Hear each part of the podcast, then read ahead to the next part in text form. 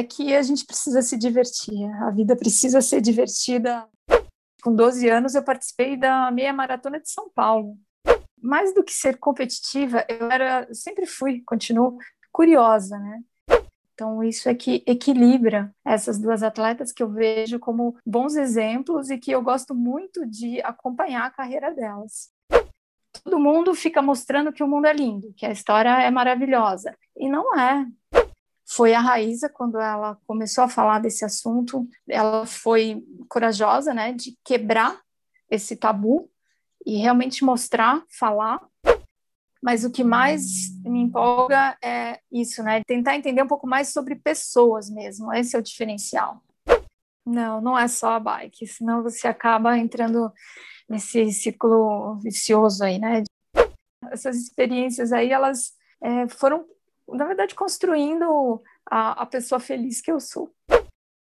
Bem-vindo ao MTB PES. Você está ouvindo a entrevista com a Adriana Nascimento e a seguir vamos comentar essa conversa com um convidado especial, o Luciano Cadeira Lancelotti.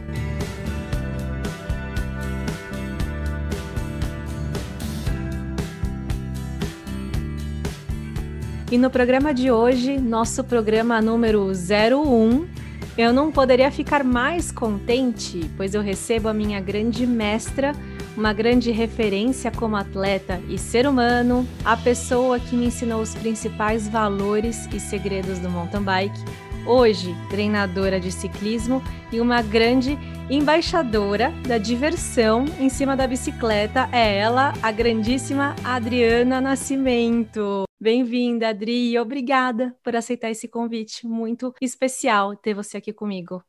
Olá, Vivi, todos que nos ouvem. Nossa, que prazer ser a entrevistada 01. muito legal e estou muito feliz de ver você aí nessa nova fase e vamos conversar. Dri, o que significa para você se divertir em cima da bicicleta? Essa apresentação que eu fiz fez jus? Você se identificou com essa introdução? Sim, fez jus, porque são 30 anos pedalando, né? Como quando eu virei atleta profissional, lá com meus 15 aninhos, e tudo que eu vivi como atleta profissional, uma carreira aí um pouco pioneira, né? Comecei mais ou menos quando o esporte começou no Brasil, quando o mountain bike chegou por aqui. O que eu mais aprendi nesses anos todos e nessa transição para treinadora é que a gente precisa se divertir. A vida precisa ser divertida, seja profissional, como amador. A gente tem que buscar sempre esse caminho. Claro, seriedade, responsabilidade no que faz, mas a diversão sempre vai junto. Tem tantas coisas dentro disso, né? Porque não só como descobrir essa, esse jeito de brincar em cima da bike, essa conexão com a brincadeira e não deixar só o ego tomar conta, né? Aquele instinto competitivo. Tem a questão da parte técnica também, que você trabalha muito isso com os atletas nas redes sociais, do aprendizado da técnica básica. O que, que acontece que a gente quer começar a pedalar e quer ser forte e e aí, o que acontece? Ah, nós sempre queremos tudo, né? Isso é do ser humano, é natural, mas aí que entra, se você souber trilhar o seu caminho, né, no passo a passo e ir zelando por tudo isso que você falou, né? Cada coisa tem que ser trabalhada no momento. Aí você consegue ir pelo caminho que vai te deixar forte mas vai evitar muitos tropeços aí nesse caminho, né? Como você se machucar e é o conhecimento, né? O caminho para o conhecimento que deixa tudo mais divertido. E na pandemia teve muita gente que começou a pedalar e, e aumentou muito a procura, né, para os cursos. Queria que você falasse um pouco dos cursos que você dá. Não está podendo mais, né? Porque agora realmente a pandemia está quase numa terceira onda. E eu sei que você está fazendo os training camps menores, com só seis pessoas e em bolhas. Mas antes disso tudo, você teve muita procura. Qual foi a importância da, do mountain bike para a saúde das pessoas durante a pandemia? Bom, a, logo que começou a pandemia, o crescimento foi exponencial, né, do meu trabalho É, no início de, assim, foi bem complicado, eu tive assim, momentos de estafa mesmo, porque eu também precisei me adaptar a essa nova realidade, né? Muita coisa indoor, é, a tecnologia, a gente teve que aí abraçar um monte de coisa ao mesmo tempo, muita coisa nova, todos os recursos, mas é, a procura foi bem grande e desde já faz um ano, né, que a gente está nessa história e desde o início eu já fui dividindo o grupo em bolhas menores, as pessoas que já conviviam com frequência, né, que já durante a semana eles têm contato, todo final de semana estão juntos. Teve essa organização, mas o trabalho não parou, mesmo nas aulas de técnica, nos training camps, e na, no treinamento durante a semana, né? As pessoas que estão em São Paulo, que são as pessoas que sempre treinaram em grupo, né? Sempre precisaram ter ali a companhia de um, de outro, seja porque tem medo de andar sozinho ou porque já tem mesmo essa, essa preferência, né? De treinar sempre com alguém, com os amigos. Então, precisou dessa organização, não parou, né? Eu não parei em momento algum e funcionou bem. Pessoas entenderam isso, então a gente conseguiu levar atividade física de forma saudável e segura. Mas agora eu queria falar com você, voltando um pouco sobre a Adriana, não a Adriana treinadora, a Adriana atleta, que aos 12 anos correu uma meia maratona na pipoca em Campos Jordão, né? Como que é? Você queria ganhar até da sua sombra? Acho que eu já nasci competindo. É impressionante lembrar da, da minha infância, que eu já competia em tudo na escola. E realmente, com 12 anos, eu participei da meia maratona de São Paulo veio uma hóspede na pousada da minha avó, aqui em Campos do Jordão, que estava treinando para essa meia maratona. E eu achei o máximo, né? Eu saía para correr com ela e acabava corria mais que ela. Então, ela falou: "Nossa, você podia participar também". E me levou me levou para São Paulo, me colocou lá num, num, ponto do ônibus perto de onde era a largada, falou: fica esperando aqui, quando der a largada, eu passo e você vai comigo. E assim eu fiz. Sensacional! E você fez em quanto tempo, você lembra? Eu não lembro, eu não tenho ideia, importa. eu sei que eu completei. Tanto faz. completei junto com ela, que eu também não queria me perder dela naquela multidão, né? Uhum. E eu fico pensando os meus pais, né, que não tinham juízo nenhum de deixar fazer isso. Não, tinham Mas sim, com assim, né? certeza. Né?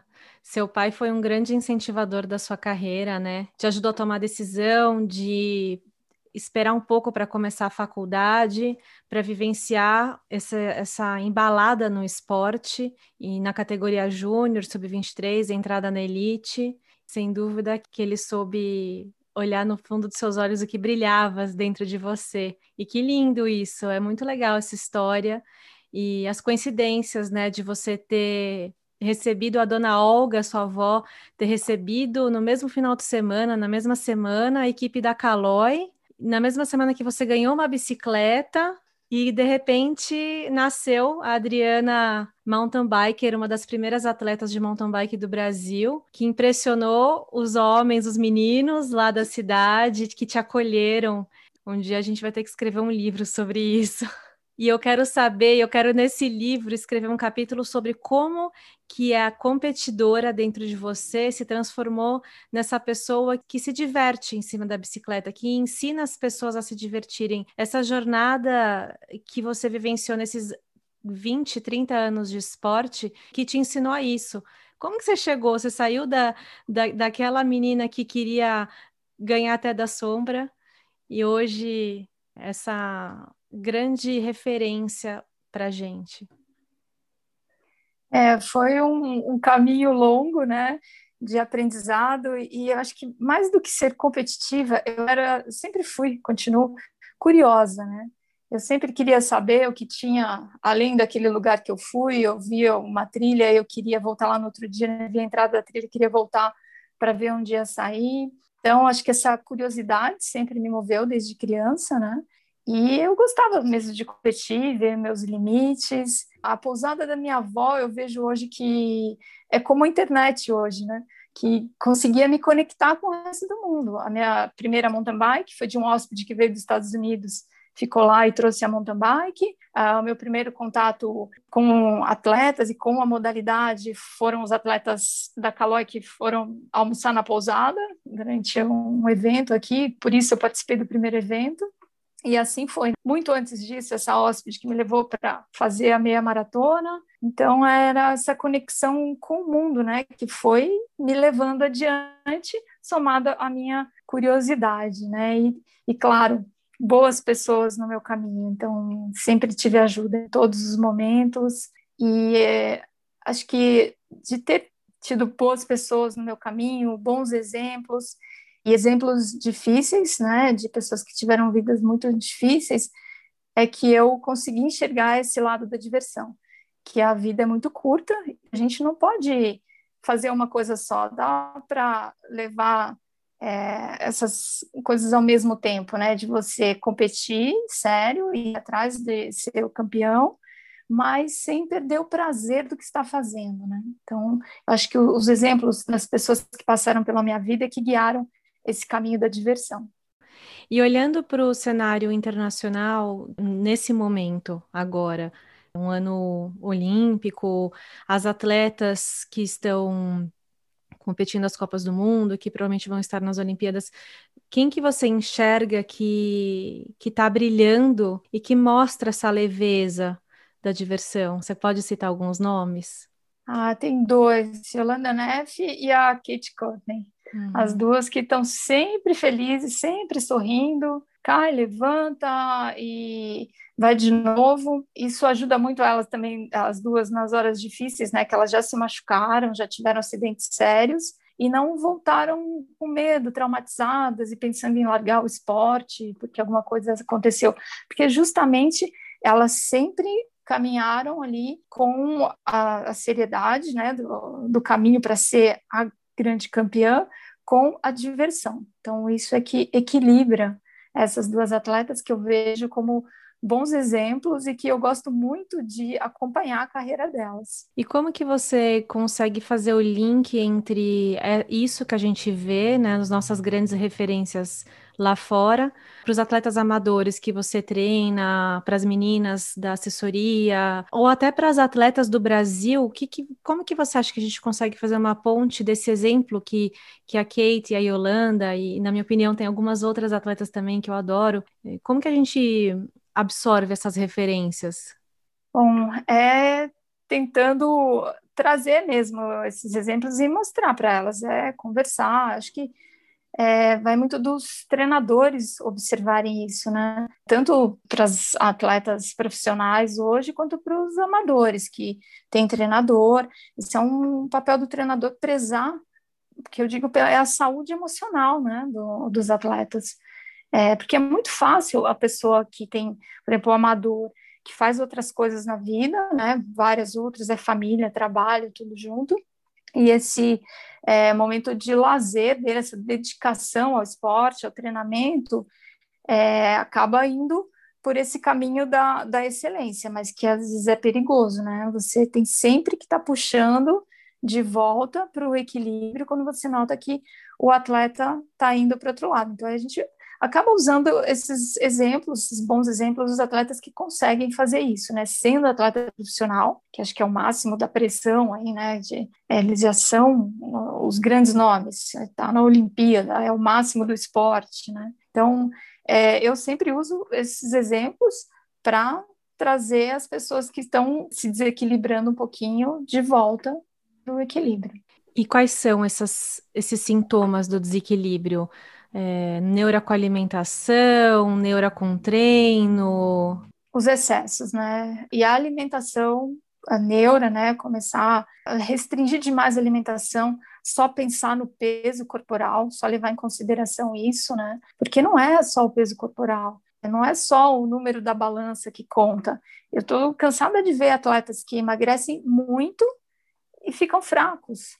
Não é assim, o corpo humano, o alto rendimento, o bom desempenho, não depende só de número de balança, né? Depende da sua boa nutrição, depende da, do seu descanso para essa boa nutrição conseguir fazer o efeito que precisa, né, de reparar os seus tecidos, você precisa de uma boa noite de sono, você precisa cuidar do estresse do dia a dia, né, o estresse que a gente vive, que nem agora na pandemia, as pessoas com medo tal, isso gera estresse, isso afeta os seus hormônios. a forma como os hormônios vão é, mexer no seu organismo, né? Então é, é, complexo, mas são esses pilares aí da boa alimentação, o descanso, né? Cuidar do seu sono, quantas horas você está dormindo, controle do estresse e a atividade física na medida certa. Muito bom. E quando que você percebe que o seu aluno ou aluna precisa conversar com um psicólogo? Ah, quando eu percebo realmente os excessos, né? Tá. Por exemplo, rede social, dá para saber muita coisa das pessoas hoje em dia, né? Uhum. Quando a pessoa começa a falar só de comida, ou ela fala só de, de uma coisa específica, né? Ela fica lá falando só do café, café, café, tudo na vida dela é o café. Ou a bike, né? Começa a colocar um tema só da bicicleta, só aquilo, aquilo, aquilo. Então, tá ficando demais. Eu sempre procuro ver, né, o que tem por trás disso, né? A pessoa, ela tá falando alguma coisa ali dela, é, uhum. alguma coisa tem. Às vezes nem ela sabe, né? Uhum. Então, eu realmente procuro nos mínimos detalhes. É super delicado. Tenho muitos alunos que vêm e, e conversam comigo mesmo. A gente tem muito esse lado, né, de poder conversar com confiança, se abrir, porque não, eu sei que não é só o físico, é o emocional caminha junto e eu tenho que estar muito atenta a isso. É, eu sou testemunha, como que fala? Não testemunha, eu vivi isso na pele, eu acho que quando eu treinava com você, eu tinha o seu parâmetro, você sempre me colocava de volta no trilho, certo? Eu, eu lembro que eu passei por essa noia de, de alimentação, a noia da imagem corporal, porque é, a alimentação ela tem é um assunto super complexo. A, a, o distúrbio alimentar é um assunto super complexo, ele tem vários triggers, né? E eu acho que o da mulher mais comum é a imagem corporal, e a gente tem uma ideia de como a gente tem que parecer no espelho ou para os outros. Principalmente quando você é atleta profissional, tem uma cobrança de você ter o corpo de um jeito X ou Y, a perna, a barriga, o braço e etc.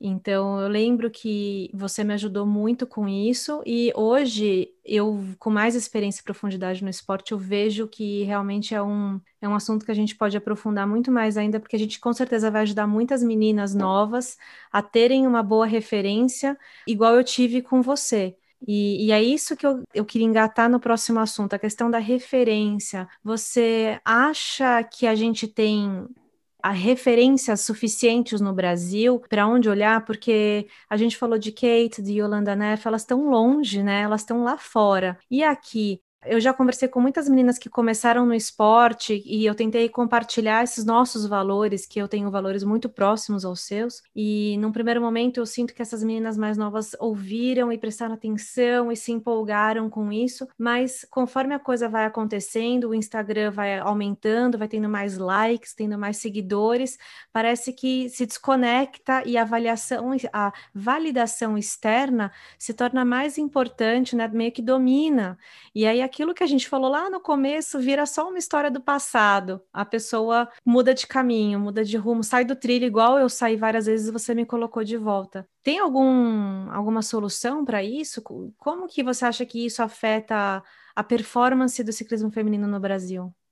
É, isso afeta bastante, né? O distúrbio alimentar, distúrbio emocional, afeta muito, não só as meninas, os homens, muito, Tá? A história do ciclismo mundial sempre foi essa, um, um índice muito alto de atletas sofrendo com distúrbio alimentar, distúrbio emocional, que não se davam conta, essa, essa imagem né, da corporal que você falou sempre existiu e, e sempre foi atrás dessa imagem e o problema é que as pessoas não falam das dificuldades, né? É como se fosse um defeito. A pessoa, o que é o caso da depressão, as pessoas não, não falam, não se abrem, né? Então a gente não tem é, referência de dificuldade. Todo mundo fica mostrando que o mundo é lindo, que a história é maravilhosa. E não é. É difícil, né? Então eu acho que ah, aqui no Brasil a gente começou a falar isso, quem contribuiu foi a Raíza, quando ela começou a falar desse assunto, mostrou que ela estava com problema, que ela ia se afastar um tempo das competições, ela precisava fazer um tratamento.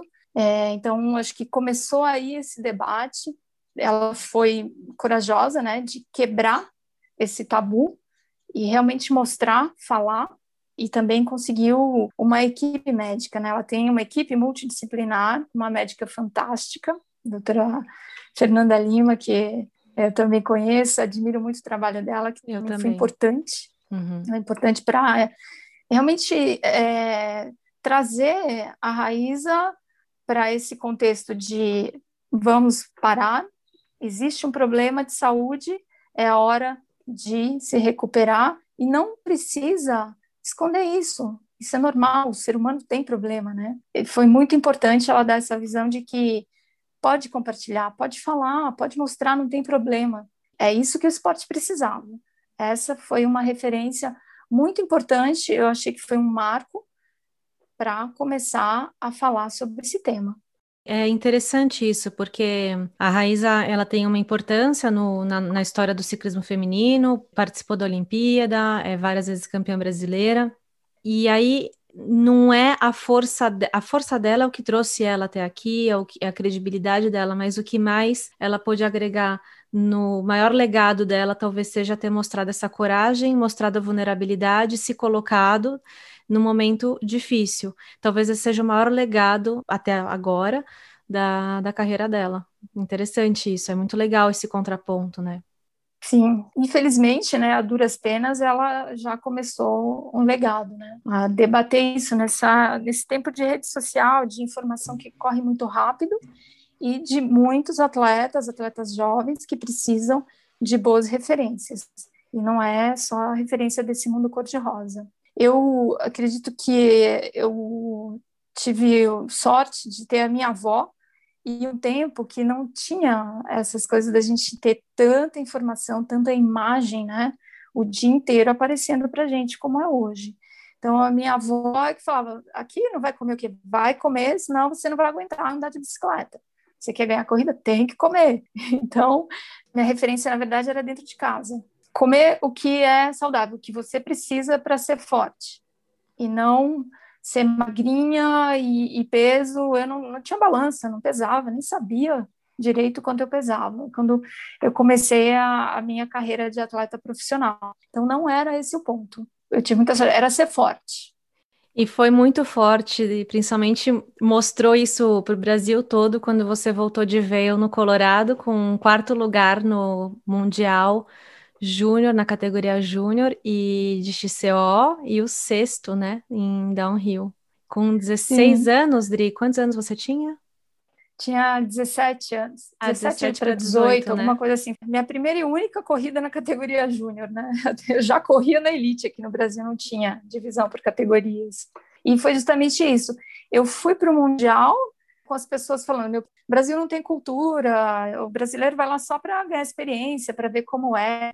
Falei, ah, mas eu já pedalo forte, eu ando com os meninos, será mesmo? Duvido que seja assim, vou lá para ver, né? então eu não fui com esse pensamento de me colocar num patamar inferior, não, eu fui com a minha curiosidade sempre.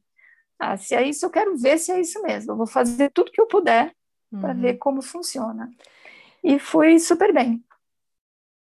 Você saiu de Campos do Jordão para chegar em Vail e com essa cabeça você conquistou, você pôde usar toda a sua força. É muito lindo isso. É, na verdade, eu sou uma pessoa tímida até hoje.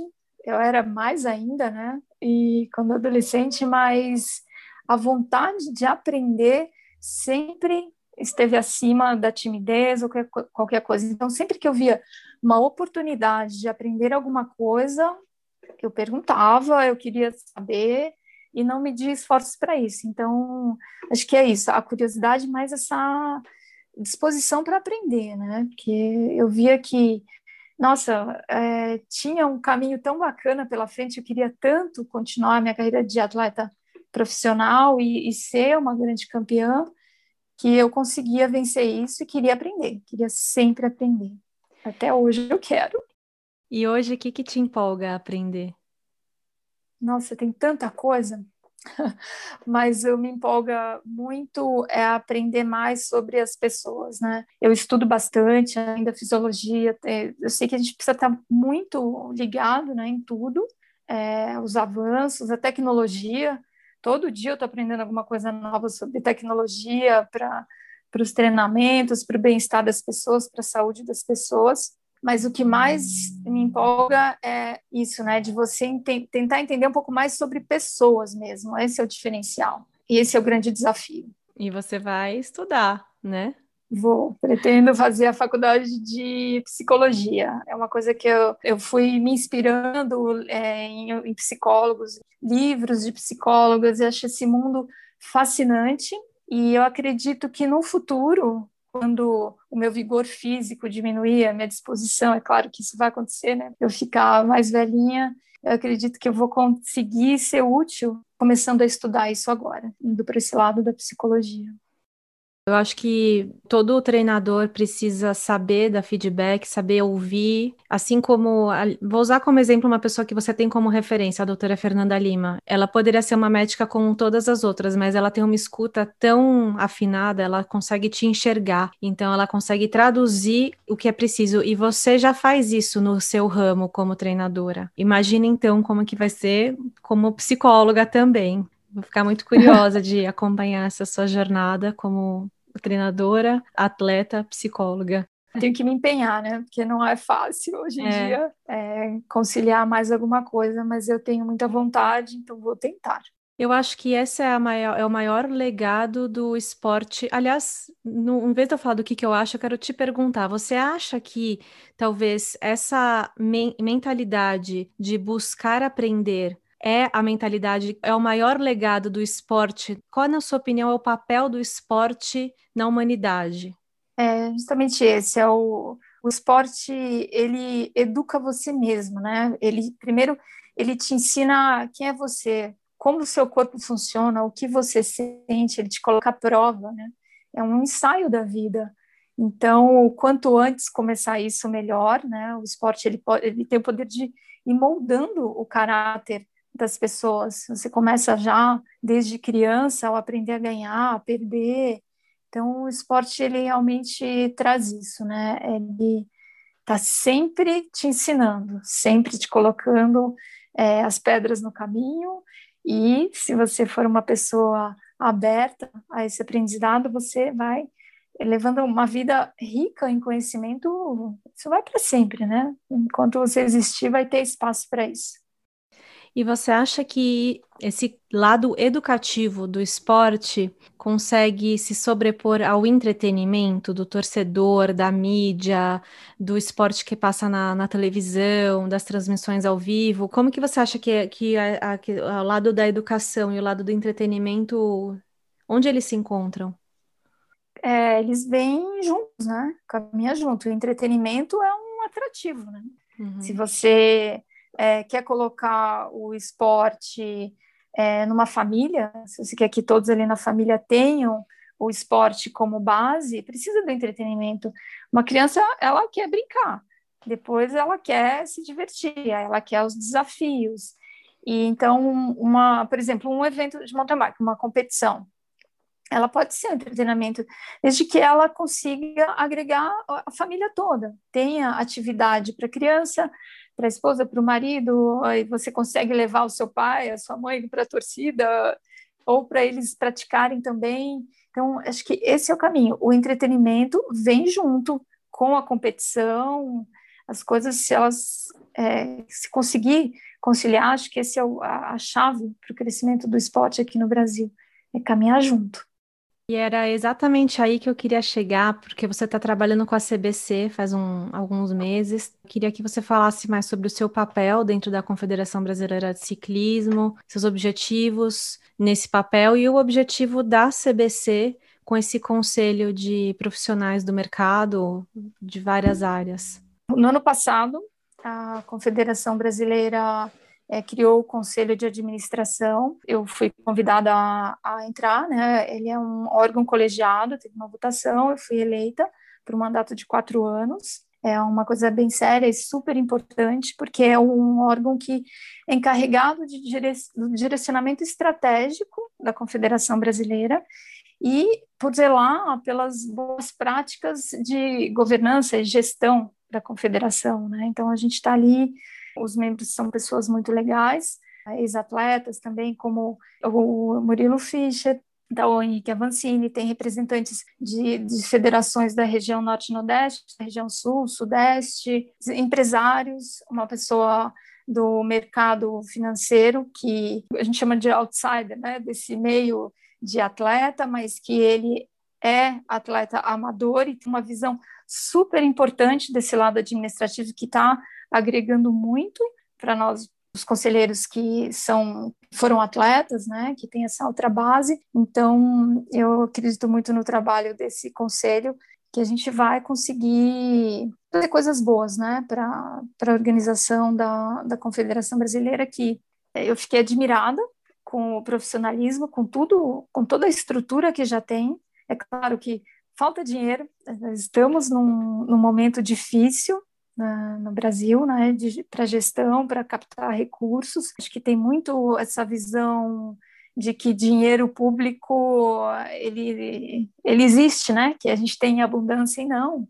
É, não, o dinheiro público é muito sério, não nasce em árvore, né, e a gente tem que ir tentando administrar a, a Confederação Brasileira de uma forma que ela consiga recursos privados e, tenha projetos sustentáveis, né? Coisas que dá retorno para quem investe e, e para que a máquina do esporte vá virando eh, com essa agenda positiva. Entrem no site da CBC e procurem se informar, tem muita coisa importante lá. No fundo, não é só bike, bike, bike. Não, não é só a bike, senão você acaba entrando nesse ciclo vicioso aí, né, de é, querer sempre mais, mais, mais, e o seu olhar fica voltado para o outro, para as referências lá de fora, e você não olha para você mesmo, né? O que que eu estou sentindo, o que que eu preciso, eu estou realizado, né? A realização pessoal em cada coisa que você faz, né, é muito importante. Qual foi o seu segredo para depois de ter parado a carreira de alta performance, virado treinadora, quando você estava com 26, 27 anos, se eu não me engano, né, Adri? Depois do falecimento dos seus pais, que foi um evento trágico, você parou. E aí, quando você é, fez 30 anos, você resolveu se é, filiar na categoria Master, fazer o campeonato mundial e você vai lá e me pega um lugar no pódio, com um quarto lugar. Como é que isso aconteceu? Me conta esse segredo, porque eu já tô com 35 daqui a pouco. Tô pensando em daqui a pouco ir para Master. Será que eu consigo? Tem algum segredo? ah, essa é, foi a minha relação com o esporte, né? O esporte sempre me fez muito bem. Então, por mais que eu tenha deixado de ser atleta profissional de uma forma brusca, né? Foi assim, parou, não dava mais. Foi uma coisa, uma forma trágica, uma coisa trágica que aconteceu na minha vida e que eu parei. Parei cedo, mas já numa fase em que eu já estava formada em educação física e eu já queria ser treinadora. Então, mudou de fase. Eu não, não tenho muito problema com essas mudanças na vida, né? Eu abraço e vou, eu olho para frente, mas o esporte sempre foi a coisa que eu mais gostei. Desde quando eu comecei no atletismo, que foi a minha base quando criança e pré-adolescência, e depois a bicicleta, e eu continuei levando isso para minha vida. Eu acho que eu nunca vou deixar de ser uma atleta. Deixei de ser a profissional, né? Mas eu continuo sendo agora a profissional treinadora, mas atleta também. E uma coisa que me puxou muito foi o, o campo de estudo que é ir para as competições, né? Eu tinha uma forma física ótima, era só dar continuidade, é, da forma que eu pudesse, aí já mudando para o amador, que era a realidade dos meus alunos. Então, eu queria é, participar na Master para não deixar nas provas de cross country. E aí começaram a vir as provas de ultramaratona, um novo cenário. E aí lá vou eu com a curiosidade, né? E também sabendo que seria um bom laboratório para para minha profissão de treinadora. Então aí que eu engrenei também em correr equipe que corri muitas provas e foi muito bacana. Então, isso que me, me motivava também a manter o treinamento, né? A continuar treinando certinho, mantendo esse estilo de vida saudável, só que tirou o peso do ser atleta profissional. Eu podia ir lá na, na prova e perder. Se eu ganhasse, ótimo, eu ia ficar feliz. Se eu perdesse, não ia mudar nada. Eu não tinha mais essa responsabilidade. Então, sua bike perdeu uns 15 quilos, as pernas fortes, a alimentação, a dieta da dona Olga, fizeram efeito ali na hora, ligou o turbo e deu, deu esse quarto lugar. Foi. O quarto lugar foi interessante, porque eu fui o quarto lugar no Mundial na Júnior, né? Depois que eu parei, eu fui para o Mundial Master. E aí eu fui vice-campeã Master. Aliás, eu tive duas participações, desculpa. Na Master, foi o primeiro foi quarto lugar, que foi no Canadá. E depois eu fui vice campeã mundial Master quando foi aqui no Brasil o campeonato mundial. Foi em Balneário Camboriú? Foi Balneário Camboriú. Eu saí do Mundial Júnior, quarto lugar, fui para o Master, quarto lugar, e aí evolui para um vice. Mas, na verdade, tudo isso, né, mais do que título, mais do que colocação, eu acho que o que vale é a experiência, né?